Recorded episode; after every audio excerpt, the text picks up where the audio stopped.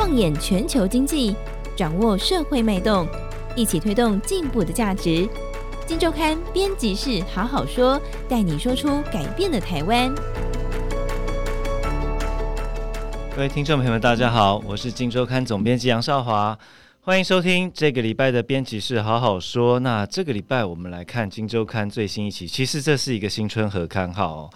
呃，这是我们今周刊第一千三百六十一，还有一千三百六十二期合在一起，我们出了一本比较大本的合刊号的特辑。那在这一次的封面故事，我们叫做我们的人生学分哦，听起来这个真的是很有这个学问的含量在里面。其实是里面充满了故事啊、哦。那在这个过年期间，真的希望这个听众朋友们、读者们可以呃利用这个假期，细细的回想一下，我们怎么样让我们的人生过得更好，呃，更圆满。那透过一桩一桩、一则一则的生命的故事，来萃取一些养分呢、啊。今天跟我们一起聊的是，呃，这个题目的主作的同事，呃，廷君，廷君好，大家好。哎，除了故事之外啊，这一次我们做这个题目，因为其实每年合刊号《金周刊》都会呈现一些精彩的故事，一些生命的故事、人物的故事。这一次我们有一个特别的做法。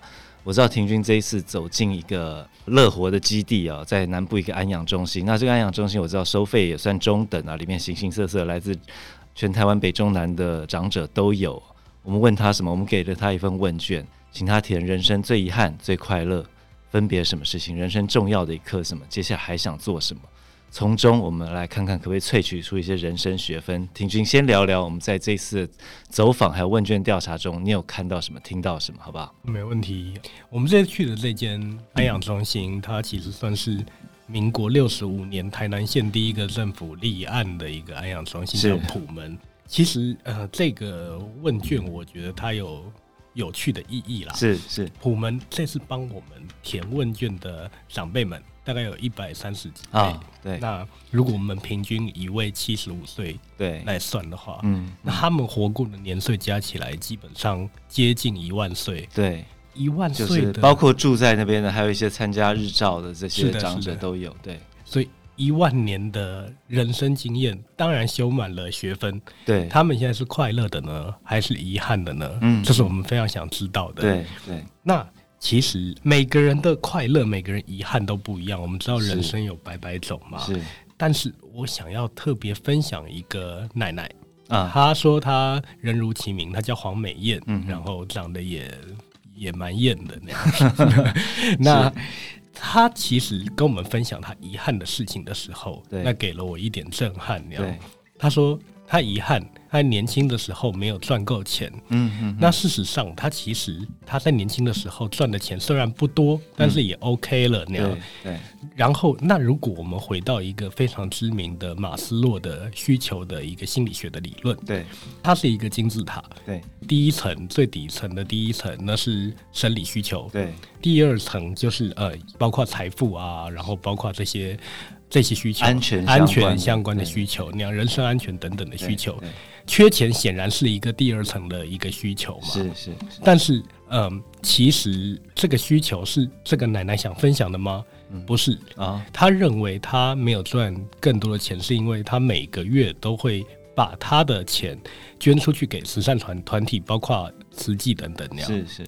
对，所以其实他缺钱，并不是为了他自身的安全需求，哦、是而是为了更高层次的，包括分享、包括社会贡献等等的需求，来完成他的个人。嗯，所以我们这次调查还有一个很有意思的事情，对，我们问长者：“您人生最快乐的事情是什么？”嗯哼，那其中有一个选项。是达到财富自由，还有另外一个选项，呃，也是财富相关的。那长者当然有人认为这是他人生中最快乐的事情，所以我们请他们选，然后我们再进一步分析，然后就是我们其中还有一个选项是一到十分，十分是最开心的人生，嗯，那一分是最糟糕的人生。对，那这些有选财富自由的长者，对，他们的人生满意度是五点一分。算高吗？其实这个分数就全体的长辈填起来，平均五点八分，它不是非常高的。好，所以代表说，其实财富自由对他们来说，并不是人生满足的一个重要的。也就是说，财富是一个如果不够会让你遗憾，但是如果到了一个程度，甚至更多的时候，它对于你的人生的满意度不会有很明显的加分，我可以这样讲嘛？对不对？可以，可以。例如说，有一些长者认为他们最快乐的事情是找到了兴趣所在，对，那他们的平均分数就有六点二分，是是。那如果是闯出一番事业成就，嗯，那也是六点二分，对。那其中最高的就是说，他们如果有把呃，包括子女教养啊、家庭和睦这方面做好，他们。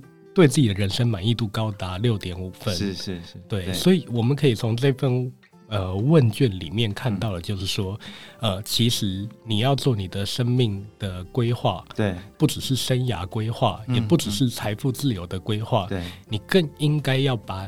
呃，在每一个人生阶段，你希望达成圆满的自己，然后做出一个更完整的思索。是是，这一次我们当然是透过这个报道中开宗明义，我们先把这个问卷调查结果呈现出来，开始让读者想一下生涯规划。职涯规划跟生命规划之间的落差，所谓的人生学分，你应该多注意的面向是什么？那在这个调查之后，呃，我们也这一次采访了，我相信如果有在做投资的朋友们，应该对这家公司不陌生了，就是我们的这个工业机械设备大厂上银科技啊，女总座蔡慧欣女士，那她来分享这个整个从，其实她是一个这个杂志编辑出身嘛，然后到一个这么阳刚味的一个产业，然后最后做到总经理。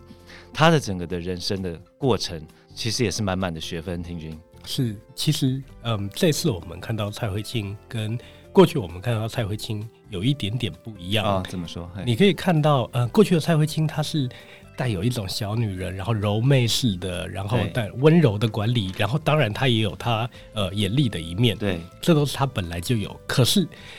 这次我们看到他，你可以感觉到他把这两面呃、嗯、融合的更平衡，是，然后看得出来他有一种。非常优雅的感觉，他现在头发都剪短了，是，然后满头白发也不染了，嗯，也没有到满头了。我看照片比我还黑一点，你是没有黑发，他 他哦好，他的银白色夹杂黑色的头发，对对对，对，那他也不染了，是，你可以感觉到他他不是那种大家闺秀或是名媛式的优雅，是，他是一种呃经过人生好几个阶段找到一个平衡点，是是身经百战的那种优雅，嗯嗯，对。那其实这次，嗯，蔡慧清跟我们分享了还蛮多他从小到大的故事。你刚刚说各阶段都有一些历练嘛，我们就来从各阶段来谈谈看。没错，那像蔡慧清现在当然已经财富自由了嘛，那是一个这么大的一个公司的总经理，而且当了非常多年了，二零零八年就开始当。对。但是如果我们回到他小时候，嗯哼，他其实是一个台南的乡下的小朋友。他们家境早期也并不好，对，爸爸曾经有一段时间是没有工作的，嗯、那他妈妈可能就是要用那种煤球制作煤球，可能年轻一辈的呃读者不会知道煤球是什么，嗯、但是煤球就是当时呃城市在用的一种生产热能，然后让冬天温暖一点的东西那样，对，那那是非常薄利的一种东西那样，是，他是在这样子的一个家庭成长的，那他也分享说。他小时候其实是非常孤独的。嗯，第一个，他妈对他的管教是非常非常严厉的。啊。那甚至在所有的兄弟姐妹之中，都是最严厉的那个。那他可能包括我们刚才谈到头发嘛，对，他妈连剪头发都觉得他是扣讨啦，就是不好剪，对，有点嫌弃，有点嫌弃。对对对。那另外，他父母之间的关系也并不平衡，就是他父亲他是一个风流倜傥，然后后来当了中医师，但是有一段时间他。可能还不明白自己想要做什么。那那一段时间呢，他可能常常就去茶室，嗯、然后他又很帅嘛，所以就会带一些粉丝回家。这都是这个蔡慧欣这次跟我们分享的内容。是的，是的，对。带回家以后，他妈当然精明干练，然后又是家管，气炸了嘛。对。那所以其实蔡慧欣从小也看到他父亲对母亲。呃，一些比较激烈、比较比较冲突的一些对抗，是，是对。那所以说，其实他在台南乡下的时候，他已经被迫开始要思考他的人生了啊。对，那第一个，他要怎么脱离，或者说怎么进入人生下一个阶段呢？对，他选择到台北来读书那样。对，他其实念书的时候念的是商。然后他最喜欢，就是说他童年的时候，或者是青少年的时候，他最喜欢就是躲到文学的作品里面啊。那对他来说，那是一个可以入神，然后可以可以进入比较安静的状况的一种方式。那样，那他来台北以后，他就是以文学为他呃最重要的兴趣。是，所以他那时候第一份工作，我们刚才谈到说他投编辑嘛。对。他就是嗯、呃，有怀抱一个文学的梦想。OK，但他的杂志是 是外贸杂志。OK，至少是文字工作了。对了，但是嗯，写、呃、的东西基本上跟文学差得很远那样。不过对他来说，他那时候他的一个目标就是要经济独立，然后要自由自在的生活。嗯哼哼哼。对他来说，这个职业尽管他本来是内双，然后可能看那些稿子看成。外双这样对，但是对他来说，呃，这段经历对他人生是一个很好的起步。尤其外贸杂志当时的主笔就是大名鼎鼎的卓永才卓先生啊，也就是上影的创办人。对，那所以他在这个时候，他就是专心工作。OK，因为他的努力，当然卓永才也看在眼里。对，所以卓永才后来，呃，一九九一九八八年的时候买下和丰工业，就是从一个金融业，然后要踏进。精密机械业的时候，他第一个看到的员工就是这个，本来是编辑，后来成为他的秘书的蔡慧清，是天字第一号的上影员工。没错，对，在这么阳刚的一个环境，第一个员工竟然是一个女士。嗯哼哼，对，他那时候说她的头发是清汤挂面的长发那样。好，后来其实当然我们可以想象，以一个擅长文字能力跟编辑的一个女性，对，要进入这样子的一个产业，她一定会遇到一些困难嘛。对。对，因为以上银来说，例如说他们的产品滚珠螺杆啊，线性滑轮那什么啊 对，对，一般人不会听过那个嘛。对，对，嗯、呃，对他来说，他要重新去了解整个作业的方式，嗯、哼哼然后还有产业呃运作的可能性。对，那那是很困难的。有一天晚上，他真的压力很大。他是卓老板对他很好，但是也喜欢念他。那那一天晚上，他刚好跟那个卓老板在讲电话的时候，他真的。忍不住痛哭，说他遇到瓶颈，没办法了，嗯、真的很难干下去。对对，但是左永才那时候回应就很有智慧，那样，嗯，他就说：“你擅长的事情是什么？嗯、你想想看。”嗯，蔡慧晶仔细想想，他还真的有很多擅长的事情。嗯哼哼，就像我刚刚说的。滚珠螺杆啊，线性滑轮这些东西，即使在机械展上面，你要大名大放都不容易嘛。你要怎么样让人家理解它的应用端呢？所以他当时先跟呃卓老板要了二十万，嗯，这是一个试验，这是一个冒险，嗯嗯，然后他带领了一些年轻的工程师，可能是某一些部门。呃，比较新进的，可能不受重用的的工程师，嗯、然后把线性滑轮还有马达组装起来，做了一台大怒神。大怒神大家不晓得知不知道，就是自由落体那种游乐设施。对，对，然后买了个几个娃娃，然后再帮娃娃配了尖叫的音效，嗯、然后哎，果然在机械展上面成为亮点，对，成为亮点。后来上瘾一样是延续这种，后来连左老板他自己都投入嘛，然后后来还包括像是机械手臂的咖啡师傅那样，然后那个机械手臂可以控制的很好，去调整那个咖啡的温度。所以其实四十岁后，蔡慧清已经在这个产业里面如鱼得水了，是，是对，然后大名大放。嗯嗯，那同时他也慢慢成为了一个管理阶层。对，他五十岁的时候，这时候他已经是成为了总经理了嘛。是，那他为了要带领他的团队，他甚至去考了车床证照。哦那他其实是李万机了，可是他每天下班就是留下来操作车床啦。嗯、然后因为有规定要做出产品嘛，就是做出那个车床的有一些规定。那样，我问他说：“你为什么要去考那个？”嗯，他说：“其实他到那时候他已经有一些领悟了，他已经克服一些难关了，所以他有这个责任让年轻人没有工科背景，然后或者是说还在摸索未来的人，告诉你不只是一条路。嗯，然后他必须作为一个典范。我这年纪。”没有工科背景，我都可以考到车床了，嗯、你为什么不行？哦、是，是，对，所以后来公司的不只是男性，嗯，其他的女生也去考取了车床等等的证照。娘子军就是，对他们有一个名字叫做木兰队，嗯嗯嗯，对，那就建立起了一个更兼容并蓄的公司文化，嗯嗯嗯。然后接下来他成为总经理，对，他也不只是执行者了，嗯。所以，怎么样摆脱所谓的温柔小女生的形象，对，对他来说也蛮重要的。管理嘛，嗯、对，所以这阶段你要面对的是，哇，上瘾已经很大了，嗯、各个部门的主管，你要跟他们沟通，你要跟他们开会，对，你要喜目立信，你要让大家知道你的能力那样。所以有一个有一个小故事，它是一个他的他演技的一个故事，但是是很有趣的。就是说有一次他推 B to B 的计划，然后希望推动客户端还有应用端之间的交流，所以大家都要来。每个礼拜都要有两三次的开会，这样。对，那其中一个主管呢，每次都迟到，大概迟到三分钟、五分钟是不长。但是蔡慧清认为这是一个管理重要的一个纪律问题。对，所以呢，呃，他问了呃左总裁，左总裁有。建议他一些方法，嗯，他马上吸收。那这场好戏是什么？那一天那个主管又迟到了，对，这次就不让那个主管先报告了，嗯、他先请其他的 RD 的同事报告。那我们有开会的人也知道。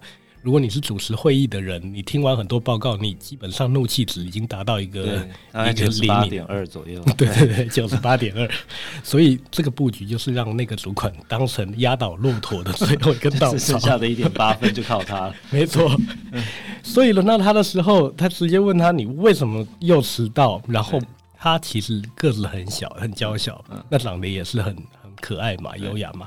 可他就用力往桌子上面一拍。大家当然是吓到了。嗯、那这时候蔡慧清的难题来了，嗯、因为他心里只有个想法：嗯、哇操，我的手好痛。但是这个状况下面，你要惜目立信，你怎么办呢？嗯、那你只好再拍一次。对，所以其实我们可以感觉到，哎、欸，蔡慧清这个人，他是刚柔并济的。